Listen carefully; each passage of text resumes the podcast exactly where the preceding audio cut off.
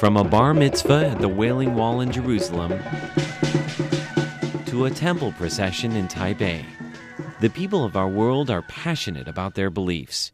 Are you listening? Tune in to the sounds of your world on Radio Taiwan International. Hello and welcome to Radio Taiwan International. I am Natalie. So, up this hour we have Chinese to go, a free Chinese lesson for you. And then on hashtag Taiwan, we tell you about what people in Taiwan are saying about Jeremy Lin playing for the Beijing Ducks and our interactive show status update. But first, join us for Here in Taiwan.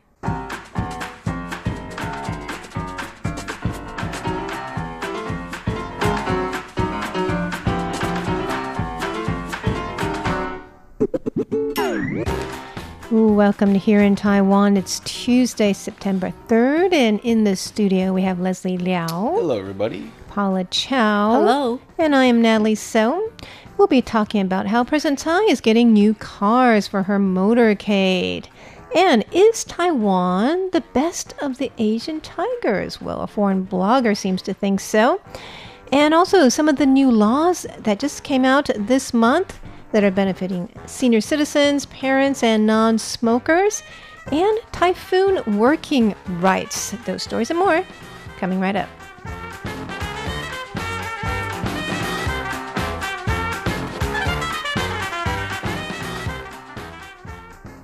Okay, so President Tsai is getting a new motorcade. What's going on here? So, the National Security Bureau, Bureau, which is basically the Secret Service, they are preparing to buy nine new cars for the presidential convoy, and they say they're willing to spend 33 million NT dollars. Uh, I'm not sure if it's per car or overall. Um, it doesn't specify here. Three, 33 million New NT Taiwan, dollars? Yeah, and that's But that's a million dollars a car, US dollars roughly. I don't know if it's per car though. I think Uh, okay. it could be It's probably the whole fleet, the right? whole fleet.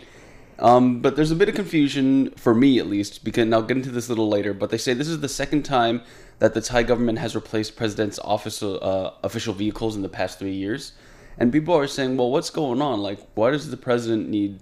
New So many new cars so often. Mm-hmm. But it's not for the president herself; it's for her security detail, and um, it's actually protocol. It's like every three or four years, these cars need to be replaced. Really? I didn't know that. Mm-hmm. So what do we? What do they do with old cars? Sell Maybe them. sell them. You want to buy one, Apollo? No. I'd, bu- I'd buy an old Secret That would be pretty vehicle. cool. I would really, I would buy an old Secret I'm sure Service it's a very good car. Yeah, but oh, the amount of trouble. So I hear she she rides in an Audi. Is that she correct? Uh-huh. rides in an Audi A8, and here's why I was confused whether it's one million per car or if it's one million for all nine cars because those Audi A8s they cost uh, one of them costs 25 million New Taiwan dollars. Wow. Really? Are you serious? It's eight hundred thousand. It's an eight hundred thousand dollar car, uh, American, like I said, and they bought four of them. And the reason why they Oh. are so expensive each, it's because they're super, super, super bulletproof. Oh, we hope so. They're very, very. Um, they're it's like a big safety thing, and um, if, if you like look at the regular car, if it's a chassis, it's like all steel reinforced. So I think they. I, I read a report once, like to open the door, it's actually very difficult. You have to be kind of physically fit because it's just so heavy, and you need like two hands, two arms, yeah. So Well, I'm glad she's safe. yeah, and then but that begs the question: she has bulletproof cars. I think the security detail would also need. Do they though? I would think so. I mean, I I mean, she's the president, of course. She deserves top-notch security. But if anybody's life is gonna be really on the line, I think it's theirs, and they deserve to be protected as well. Okay, so you're willing to pay all that money for them as well. No, anyways, well, they're getting new cars. I guess I guess it's a security issue as well, Mm-hmm. right? To make sure everything's good and new and clean, right? Yes. All right, that's interesting. The life of a president, huh?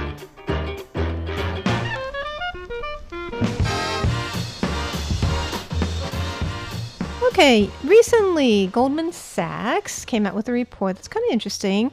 Um, it put Taiwan actually at the front of the pack of the four Asian tigers, meaning Singapore, Hong Kong, South Korea, and us, of course, in terms of economic growth prospect for the year. They um, had Taiwan leading at 2.3%. And South Korea was second at 1.9%. Singapore only has 0.4%, and Hong Kong a measly 0.2%. So actually, um, in this way, we are leading the Asian tigers. A lot of times, we don't think that we are leading the Asian tigers, and a lot of people. Um, this has become a topic on a, a foreign blog called Laurenza. Like, is Taiwan the best of the Asian tigers in terms of a place to live or a place to work? And uh, what is your guys' initial reaction? What would you think?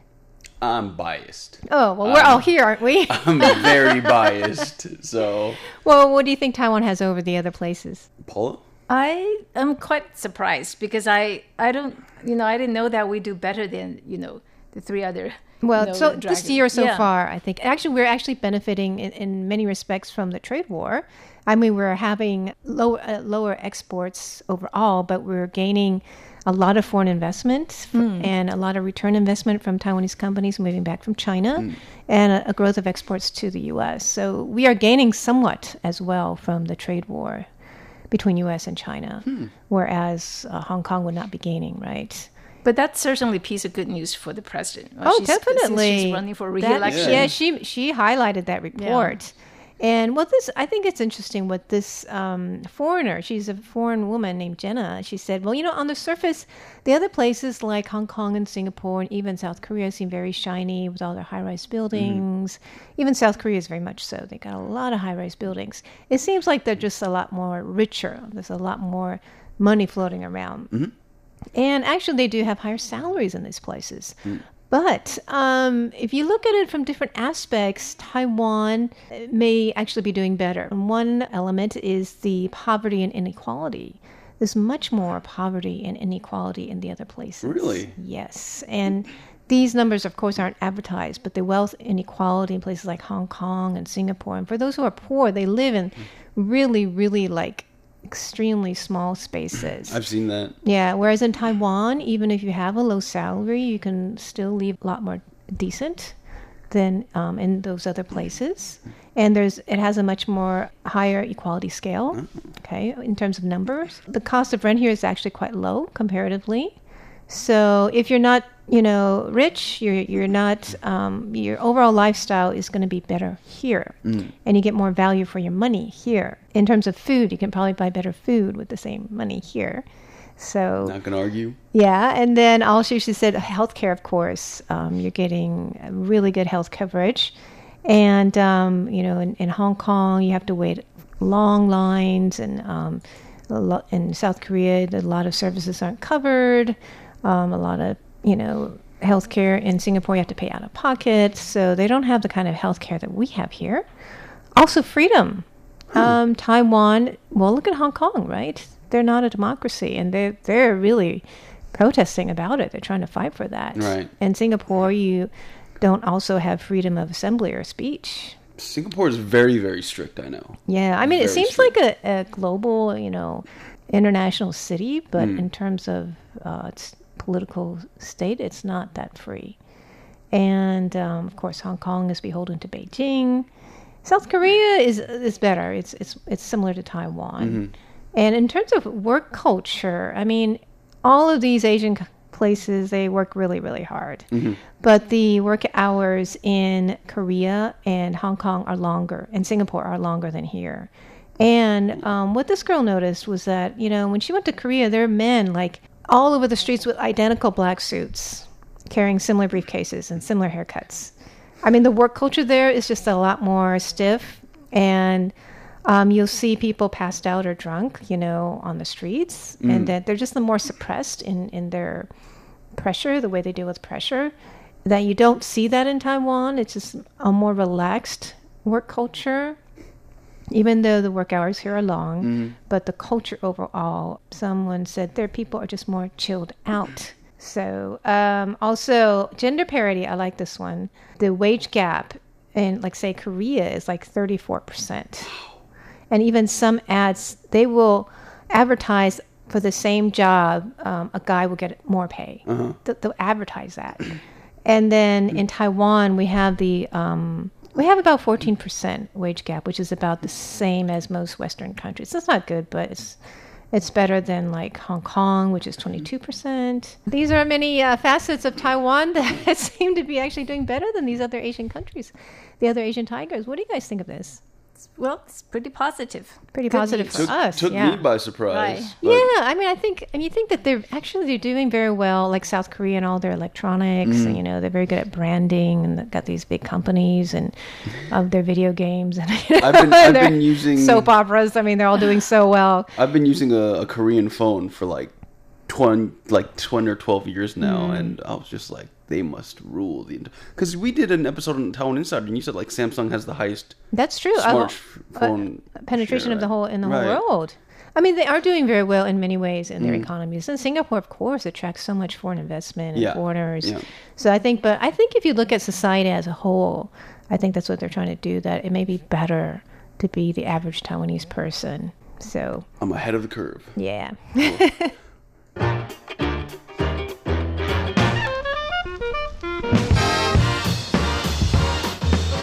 Paula, you have a story about our health care. Tell us a little bit about that. I mean, we do cover so many things. Right. And uh, tell us what's what we're spending the money on. Okay, what are some of the diseases that consume um, Taiwan's healthcare costs the most? Well, the health ministry has um, listed 10 diseases. The number one is chronic kidney disease. People are aging and then um, people are, uh, live longer than before. And if you have high blood sugar, high, high blood pressure, and chances are you might you know you will get you know that kind of problem. And also the last year 360000 people saw their doctors because they have kidney problems. And quarter of them uh, actually received dialysis treatment which costs a lot and then And this is covered by our health insurance. health health insurance. So last year, actually, um, the government spent 51 billion um, Taiwan dollars. That's 170 million U.S. dollars. You know, treating those patients, Wow. and that was followed by people with the diabetes. And actually, 1.4 million people um, had that problem last year, and it also costs a lot. And the third one, guess what? It's um, has something to do with dental hygiene. A lot of people have periodontal um, disease, which is also known as gum disease. So, you know, to save um, costs or to cut costs, you make sure you brush your teeth yeah, um, sure. thoroughly. And don't eat too many sweets, right? Diabetes. Yes. And then there are other um, diseases such as cavities, high blood pressure, tumors, respiratory failure, and um, cardiovascular disease. So, It those are seems the like um, the government would save a lot of money if we were all healthier. yes, of course. Here's the thing: my mom's side, kidney problems. My dad's side, diabetic. Oh my gosh! Now you got to So, take extra good care of yourself. I'm gonna. I am You're a in the high huge risk group. risk to Oh, the healthcare system right now. Oh dear. But I, I think I do you do exercise a lot, right. right? I think so. I Right. just, I'm hear you like, go to the gym, right? I think about my mom and I think about my dad, and I'm just like, I can't do that. But but dental problems that's that's an easy easier one. You know, Mm. every one of us can you know should be your able to take care of that because think about this, um, eight point seven million people, Taiwanese people, you know, saw their dentist last year. So that that's a lot. And a That's lot of pretty people- good. I mean, right, we get good dental care for right. like five U.S. dollars. You know, a shot. You, know, you can get your your teeth In the, cleaned. in the states, it's a perk. Like everyone, when they look for a job, they're like, "I want a job with good, uh, with good Dental pay care. and a dental plan." And then, but here, the dental plan is like, it's covered. Yes. "Here you go." I mean, I think we we are so lucky. I mean, look at you know the the candidates running for president in the United States. They're all talking about what kind of health care. Mm. I mean, I'm sure America would love to have health care like we do. Yes. It's so cheap and so convenient and high quality and available to all. I mean, it would be great. I hope the U.S. can have that too. I don't know if it's going to work out for them. so expensive. But I think that's definitely one of the good things going on here. I think we really need to educate people on on what to eat and you know how to take care of themselves so they don't have these issues, right? Diabetes, kidney issues, and all the like. I think it's just a generational thing. Like, or my grandma, she she comes from like rural Taiwan, so they eat really good down there. I Mm-hmm. You mean, like salty and oily and tasty food, right? I go to her house and it's just like I need to cordon off the rest of my day because it's not going to be productive. I mean, the things you eat at night markets, they're tasty, but they're oily and salty. Yeah. And eating out is actually so convenient and cheap in Taiwan. Right. So, but it's it's not nutritious. It's not at all. no, I mean it's much better to cook or make your own food, right? Mm-hmm. So, I think there needs to be a lot more education and, and you know, So for your own health, start cooking at home. yeah, don't drink so many um boba tea.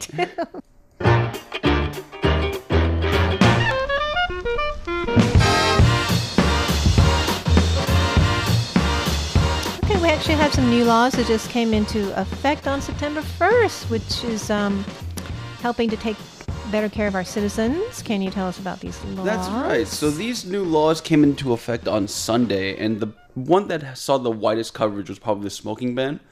And the smoking ban says you cannot smoke outside of convenience stores or coffee shop chains.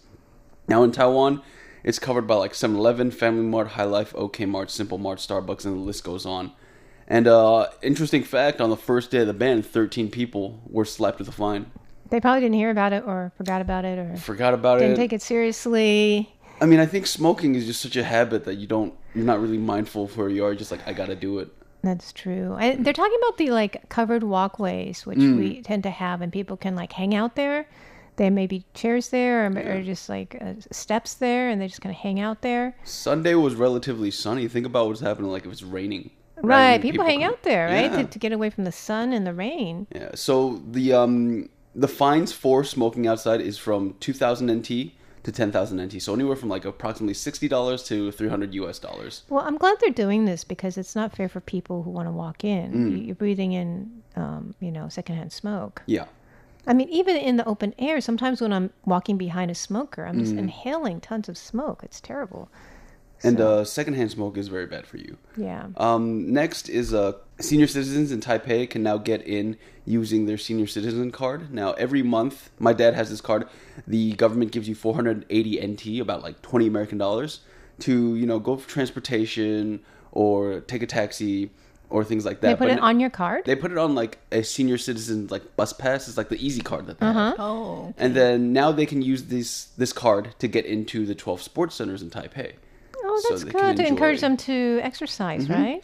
So That's there's like these facilities are beautiful. There's like swimming pools, right. They have everything. I went to one with um archery archery range. Oh, cool. I mean, like, where do you find that?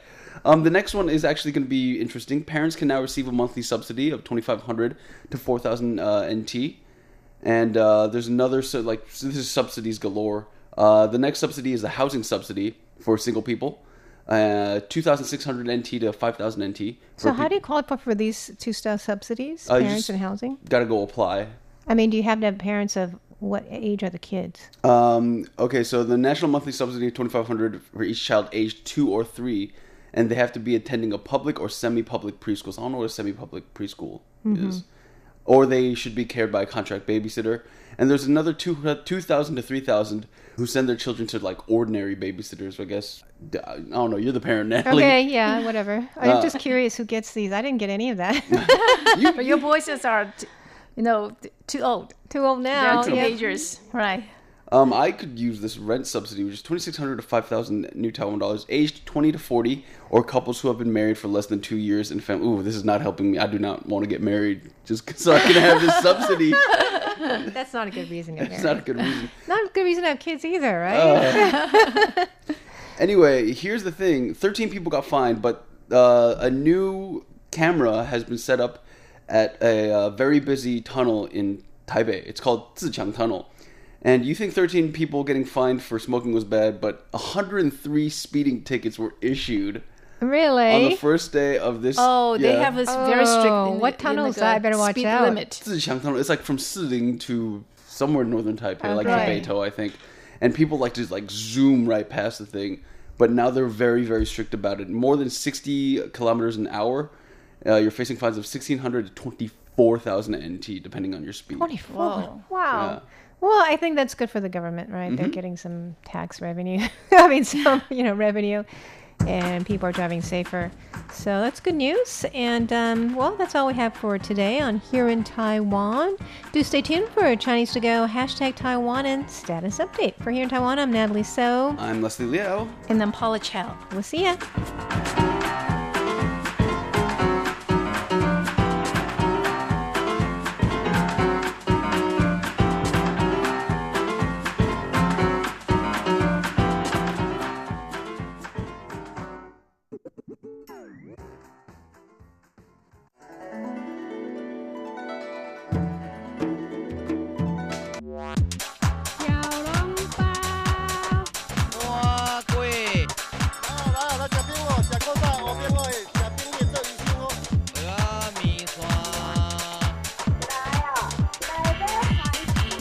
Chinese go. Real Chinese for real people. Dig in. Welcome to Chinese to Go, the program where you learn authentic Chinese, the Chinese that we use in real life in Taiwan. Last week, we introduced a popular phrase getting work done isn't hard, it's dealing with people that's hard. Today, we will introduce something along the same lines. Let's listen to a conversation.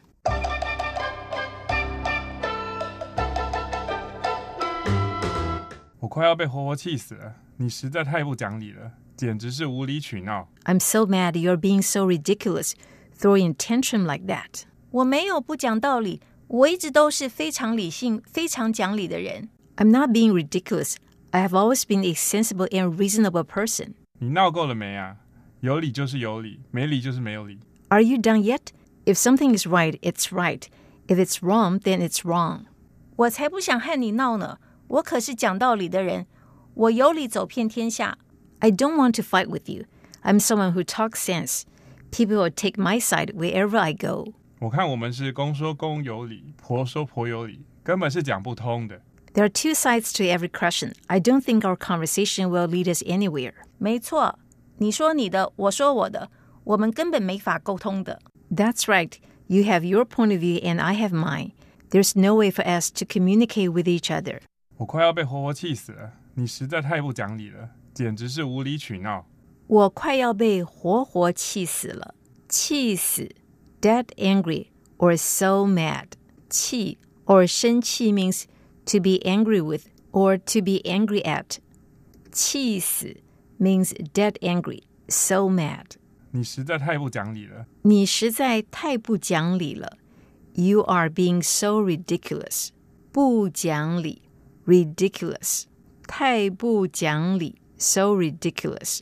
简直是无理取闹。简直是无理取闹，throwing a tantrum like that，无理，not reasonable，理 reason，取闹 to throw a tantrum。 我没有不讲道理，我一直都是非常理性、非常讲理的人。我没有不讲道理，我 I 没有 without not 不讲道理，not being ridiculous。我一直 I have always been 非常 very 理性 sensible 讲理 reasonable 非常理性、非常讲理的人，a very sensible and reasonable person。你闹够了没啊？有理就是有理，没理就是没有理。你闹够了没有？Are you done yet? No. To enter into a fight, to quarrel with. 有理就是有理，没理就是没有理。有理就是有理。If it's reasonable or if it's right, then it's right. 没理就是没理。If it's wrong or if it's unreasonable, then it's wrong. 我才不想和你闹呢！我可是讲道理的人，我有理走遍天下。我才不想和你闹呢！I don't want to fight with you. 我可是讲道理的人。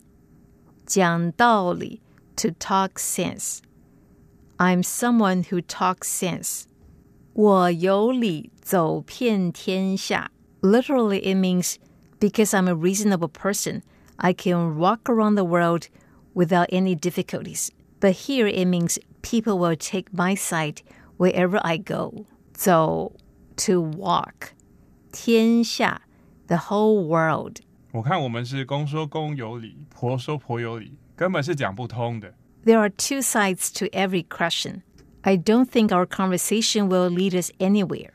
公说公有理，婆说婆有理 is a commonly used phrase in Chinese. The Chinese word 公 usually refers to grandpa, and the word 婆 usually refers to grandma.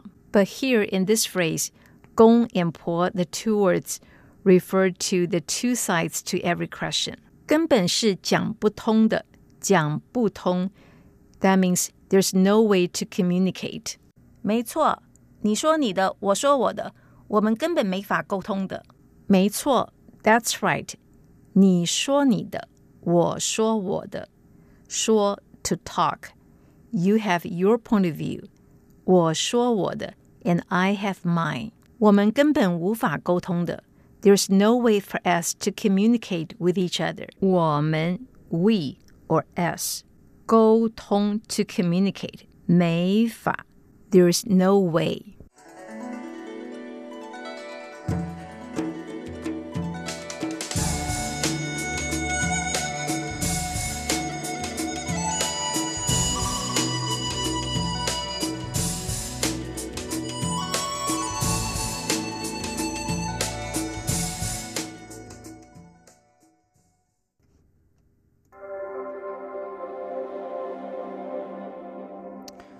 And welcome to Hashtag Taiwan. I'm Leslie Liao, social media guru at RTI. This week on Hashtag, we're going to be talking about Jeremy Lin and how his career might be taking a new turn. This coming up next on Hashtag Taiwan.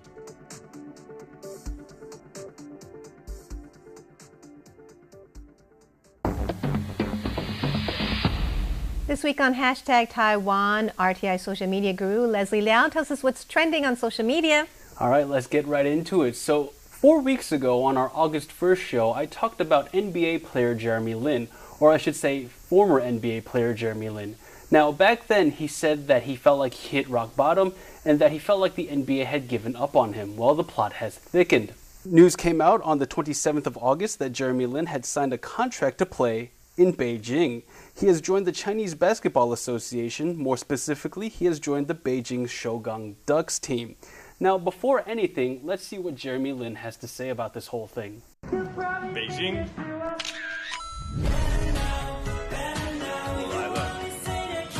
Now, that clip was recorded to TikTok, which is a very popular video app in China.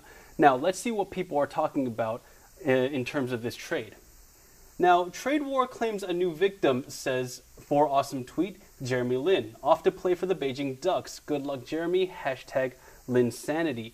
Now, I don't know if the CBA or the Chinese Basketball Association is in cahoots with the Chinese government, but if they are, and this is geared toward the trade war, that's a very interesting move.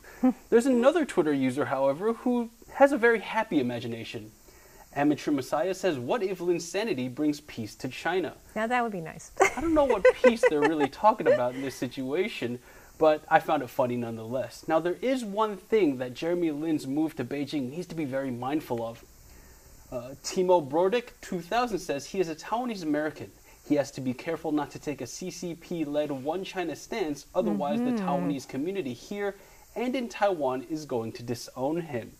Now, I thought that comment was very poignant because we've recently been seeing how China has been leveraging Taiwanese business interests in their country to have them speak in support of what they're doing. Now, we've seen this recently with tea companies, and in the past, we've seen this with uh, the Taiwanese Korean pop star Zhou Ziyu and also Taiwanese singer Ah Mei. Lastly, I wanted to see what Taiwanese people were saying about this, and I found a really funny exchange, or not so, depending on where you're standing from, that encapsulates the attitudes that Taiwanese people hold toward Jeremy Lin. Edison Lee says, The pride of Taiwan no longer has Taiwanese value. And Oh. it- here we go. Li Wei Chen in response says, What do you mean, pride of Taiwan? He's an American. That's brutally honest. Well, everyone wants to lay claim to Jeremy Lin. And um, but I'm happy for him. He got a three million U.S. dollar contract. That's quite good. Very popular guy, and the $3 million is more than what he was making in the NBA in his last year. So you can see just from how big that growing Chinese basketball market is that Beijing can just say, hey, come play with us. We'll give you $3 million year, a year. And I'm sure they're going to cover a lot of his setup costs and things like that as well. Right. He's going to get a lot of publicity as well. Definitely, And I- I, know that a lot of NBA players are actually they like to make the move to China over other markets. So He's not the first one. Right. He's not the so first it's, one. It's it, and it's a good fit for him, right? He's got so many fans out there. Mm-hmm. But um, we wish him the best, and uh, I'm sure he's going to do great over there. Anyways, that's hashtag Taiwan, and um, thanks for joining us. Also, please follow us on social media and leave a comment. We would love to hear from you.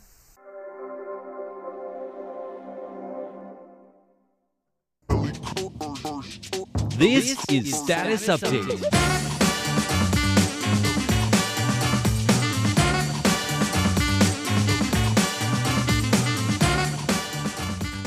Welcome to Status Update. I'm Shirley Lin. I'm John Van Trieste. Yes, it's that week of the. Well, no, that. What is The time of the week. We're, Time of the week. we're confused today. I know, where we read your letters. Yes, we always love to get these letters from you to hear what you think about the programs that you heard. So that's what we do in this program. But before we do that, we always have a status update segment. If uh, you haven't known, um, one of my daughters is getting married soon in October. It's coming up, isn't it? It is. You know, time really flies. It's amazing. It's There's almost only- it's September now. How did I that happen? know, I know, really. So it's less than two months away. And um, the good thing is that my husband, you know, and his friends, yeah, we've got some close friends in the church helping out with the wedding and all that kind of stuff. So I didn't have to take care of that much. I just have to take care of my part, like, you know, What's your- what is your uh, part? like finding a gown for myself and then, you know, um, finding shoes to go with the gown that I've got and, and actually working together with the future mother-in-law on finding out gowns and shoes and whatnot and all that kind of stuff. So everything else was left to my husband pretty much. Like even like figuring out, you know, there's one thing that's very Taiwanese is um giving these um, gosh, I don't know what to call them. Wedding cookies, boxes of like nicely packaged wedding cookies that usually it's the wife, I mean, uh, sorry, the bride side of the family would get these boxes of cookies to announce the engagement or, or you know, the, the wedding I kind of thing. called xiping. Xiping, oh, right. Oh, because there's usually far too many for any one person to eat. So sometimes, like, people will give away the extras. I've had them before. They're nice. I know, I They're, know. they're very nice cookies. Could- Yeah. they go would go with coffee, wouldn't they? Yes, yes, they would. And of course, you know, like people would bring them to work and share with all the colleagues, right? Yeah, yeah to help finish it off.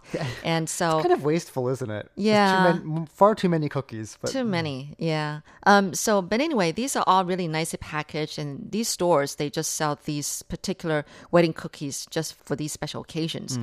Anyway, so my husband went around with his friends to try out different, you know, um, brands of these cookies, but there's the Western kind of cookies and the Chinese style, not exactly cookies, but they're more like pastries. And so, you know, because my parents and my in laws, um, they're going to be uh, attending their granddaughter's wedding. So they're more traditional, and you would expect that people who are of, of senior A certain age, age, yes. they would probably prefer more traditional kind of um, pastries. So I think, although I don't know what was the final decision, I think my husband decided on these traditional Chinese kind of pastries, which actually there's one kind is like this big round pastries, and usually two in a set. and they're circular. You're right. Yeah, they're They have- circular. because that sort of symbolizes symbolizes fullness of the future relationship. Right, and it's gotta be- complete, and sort of perfect in every way. Well rounded, if you well like. rounded yeah and and it has to be two um even number One especially each? two um you know these big round ones even Yeah, yeah, yeah. Uh, because even Chinese numbers cakes almost, aren't they? yeah even numbers is auspicious uh, on occasions like weddings and stuff like even when you give like red packet money um it should be even number you know Mm-hmm. Right. because that that that signifies good things good fortune Mm-hmm. whereas if it's um, just on a side point if it's um, funerals then you, it's got to be odd numbers Somebody has passed away. Right. So, it you don't do that at a numbers. wedding. Yeah, yeah, yeah, yeah. Good So etiquette get point to I know. Be very careful about that. Anyway, and also stay away from the number four. Also, there's so many things that mean death. It's amazing. yeah. Because it sounds the same as the character for death. So Ah, so many yeah. pitfalls. So, but anyway, um, so I think my husband has decided on these traditional big round Chinese pastries, and they've decided on a flavor that's actually, it's got meat and dried shrimp. Yeah, that's the one thing about these Chinese wedding cakes is that uh, they are not necessarily sweet. They're not necessarily sweet. The pastry itself might be sweet, but the inside, the filling is salty. Savory. Yeah, right. savory. Very- Yeah, so it's very interesting. But anyway, so they actually brought home a sample, and I got to taste it, and it definitely is good. They tried different flavors. Hmm. And those are much bigger than the cookies that we just mentioned. The Right. cookies are sort of individually packaged. Individually maybe, packaged. And like I said, they, they flow freely. There's so many of them that usually they get given away to people who don't even know the people getting married because the Yeah. people who are invited just can't handle them all. So they're just like giving them to their friends, acquaintances, work colleagues. Yeah, yeah, exactly. and they usually come in these beautiful, you know, decorated tin Boxes, boxes. yes. You know, Uh, the, Um, the big pastries, by contrast, I don't think usually get distributed quite like that. Probably No. Probably because you have to eat them pretty quickly. They'll Oh yeah, not- you're right. they're not There's individually a certain wrapped. expiration date. I know, I know. You could call them Chinese wedding cakes almost, although, they're not big and multi-tiered like the Western mm-hmm. equivalent. Oh yeah, multi-tiered. They, they could be. They're like you know. they're like the size of a pizza. Some of them. Yeah. they're big. Oh yeah, oh yeah. So anyway, well, you can be sure to be tasting some of this because I'm definitely ordering a set for our English service. Yes, that's always the, you know, the adequate about this is that um, I, I make sure that my colleagues are invited to the wedding I don't and think that there are many um, small private affairs in Taiwan. These little wedding, like you know, they just No. go, no one really just goes to the town hall and yeah. does that sort of thing. It's always a big thing. Everyone who know who you've ever met ends up go coming. And you got to be yeah very careful that you make sure that all those people who should be invited are invited. And seating Especially- assignments and, yeah, oh, especially you- on the relative side. there's you a lot to think about. So Oh, it's a uh, big you deal. guys. So I'm glad I don't Taiwan. have to worry all that much. I just have to make sure that I'm looking beautiful that day. so, Hmm. but um, so uh, usually for Taiwanese weddings, um, they probably would have some kind of ceremony at the wedding banquet itself. And, and that's the, the whole thing. Hmm. Whereas um, for us, my daughter, um, because we all belong to the same church, so we can be having a wedding ceremony at a church Okay. um, during the day. And of course, you guys are also invited. and then the wedding banquet in the evening, but at a different venue. So, yeah, it's such a big ordeal, isn't it, when it comes to Taiwanese weddings? Yes, as we Yeah. say, 辛苦了, which means I know. I don't even know how to say that in English. It's just like, well, you guys, you guys have your work cut out for you. Yeah, It's, yeah, uh, yeah. I know. Anyway, so as we get closer to the wedding, I'll fill you guys in more on some traditions and you know about weddings and stuff. But uh, definitely, um, definitely tell you guys about how the whole thing was after the fact. So, but um, it's always such a big deal. Yeah. Well, anyway, I feel like I want to talk more, but we'll leave it for next time. Yeah. So all these traditions that are involved with Taiwanese weddings. Anyway, so we're going to get to your letters now. We always can't wait. Always uh, dying to hear what you have to say about programs, good or bad. So our address is PO Box 123-199 Taipei, Taiwan. Our email address is rti at rti.org.tw. And remember, you can always reach us on Facebook. We look forward to seeing what you have to say there. Yeah, you just might, you know, write us a letter as you listen to the program right now. okay, so the first one I have in my hand is Abdul Manan, and uh, he's writing from Bangladesh. He listened in on August 22nd from 1600 to 1700 UTC uh, at the 9405 kilohertz frequency. Um, SINPO rating was three across the board, which is uh, in brackets. He said it was poor signal and noise. Well, I'm really sorry to hear about that. Um, target area was South Asia, and then he used a Grundig YB400 with a radio set antenna. It says here, dear sir and ma'am, that's me. I am a regular listener of your English program. Reception condition was poor. I could not hear a program very clearly. I got your verification card regularly. Please send me a letter and any verification. Well, no problem with that. So I'm really sorry about the uh, poor listening condition this time. We'll bring it up in our technical department. So that was coming to us from Abdul Manan of Bangladesh. We're going over now to Indonesia. We've got a letter here from Eddie Prabowo in Jakarta, and he writes, uh, he's writing about our August 20th broadcast from 350 to 0400 UTC on 15320 kilohertz. The SINPO rating was pretty good, all fours. Uh, it says he heard listeners' letters, so that would be status update, and they came from places such as Assam, India. There was also discussion about the RTI English program. There was also a song by Xiao Yue, who is a female singer, and uh, information about how to contact us. So, yeah, that would have been status update. Under technical remarks, it says I tuned into RTI English on 15320 kilohertz with SINPO 44444. The audio was heard relatively strong, stable, and clear. Found fading and minor noise as usual on the shortwave. Also found minor QRM excess from 15340 kilohertz. So that comes to us once again from Eddie Prabowo of Indonesia. Okay, now we move over to Andrew Kuznetsov of Latvia. Um, it says here, Dear friends from RTI English Service, I sent you to your attention a reception report of your shortwave transmission on 15320 kilohertz. If all details mentioned by me are correct, I ask that you confirm this report by QSL card. It says here that he listened in on August 12th at 0330 to 0352 UTC. Programs that he heard was classic shorts, um, but he said it was by me. Actually, it was by Natalie So. And then um, an RTI promo jingle played.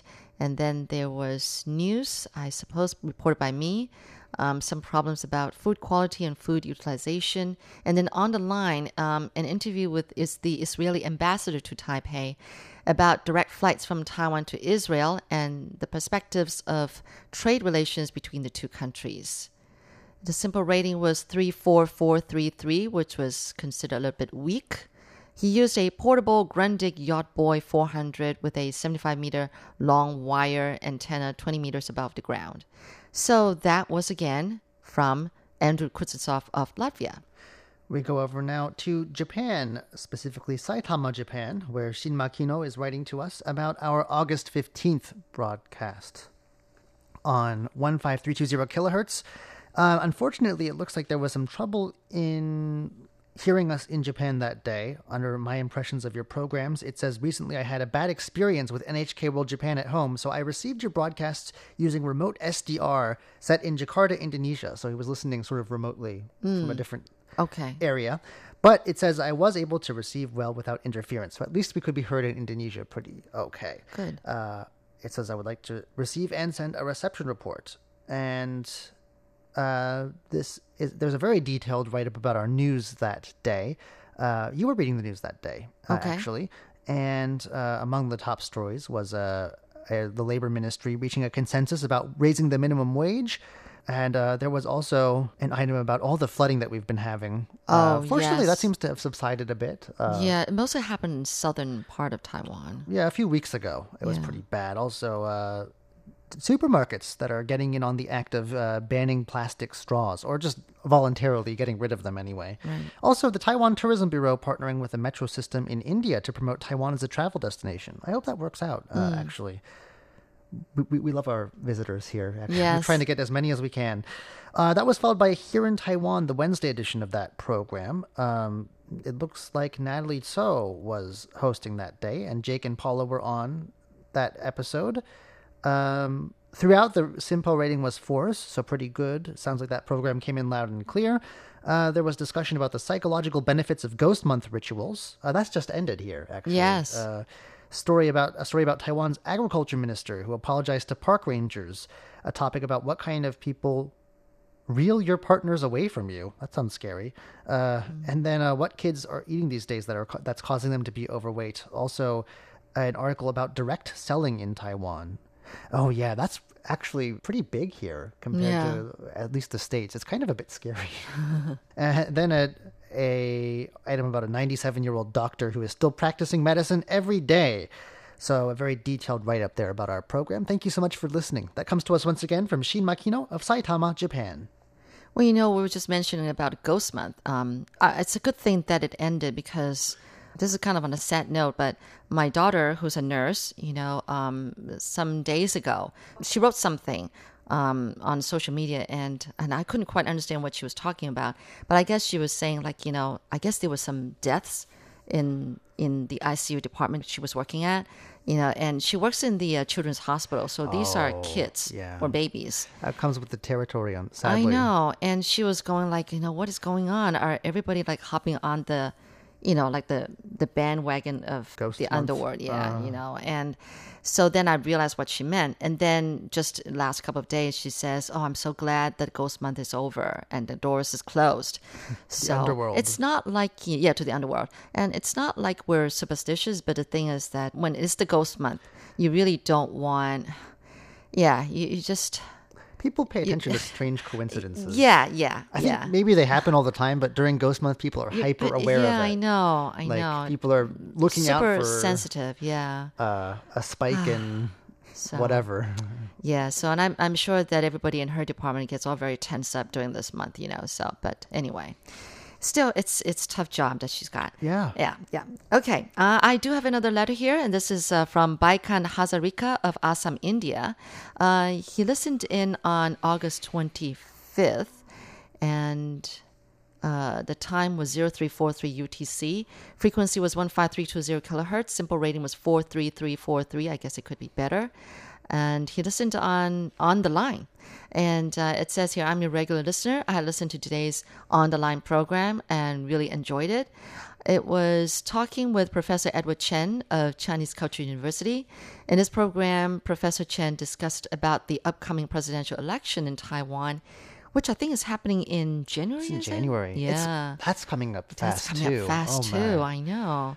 Anyway, and it says that the interview was excellent. I found today's program very informative and fascinating. So that was from Baikan Hazarika of Assam, India. Thank you so much for the letter. Thank you so much for tuning in to Status Update this week. And uh, I hope that you do keep uh, writing us and let us know what you think about our programs. Our address, if you are writing us by hand, um, that would be uh, PO Box 123 199 Taipei, Taiwan. Our email address is rti at rti.org.tw. And remember, you can always reach us on Facebook. Yes, until next week, I'm Shirley Lin. I'm John Van Trieste. Goodbye. Bye.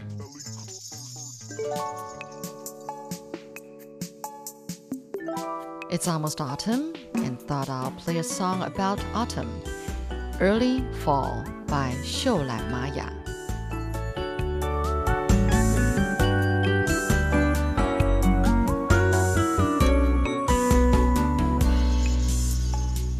秋风吹来，一个人享受着自在的午 一首歌清唱，没有伴奏。想起从前欢笑、泪水，那些失去和拥有，如今也已云淡风轻的看透。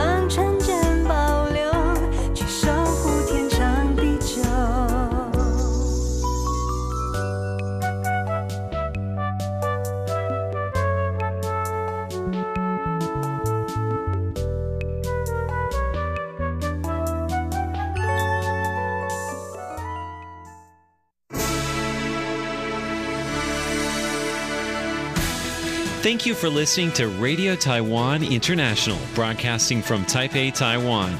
Check out our website at english.rti.org.tw. Again, that's english.rti.org.tw for the latest news and features from Taiwan. You can also listen to our programs and watch videos as well. Our 60 minute English language program can also be heard every day at the following times and frequencies. In southern China and South Asia from 1600 to 1700 UTC on 6180 kilohertz. Again, that's in southern China and South Asia from 1600 to 1700 UTC on 6180 kilohertz. And in Southeast Asia from 0300 to 0400 UTC on 15320 Again, that's in Southeast Asia from 0300 to 0400 UTC on 15320 kilohertz. We'd love to hear from you. Please send your comments to PO Box 123 199, Taipei, Taiwan. Again, that's PO Box 123 199, Taipei, Taiwan. Or send an email to rti at rti.org.tw. Again, that's rti at rti.org.tw. Also, visit us on Facebook. The address is fb.me forward slash Radio Taiwan International. Once again, on Facebook, we're located at fb.me forward slash Radio Taiwan International for videos, photos, and news of interest from Taiwan.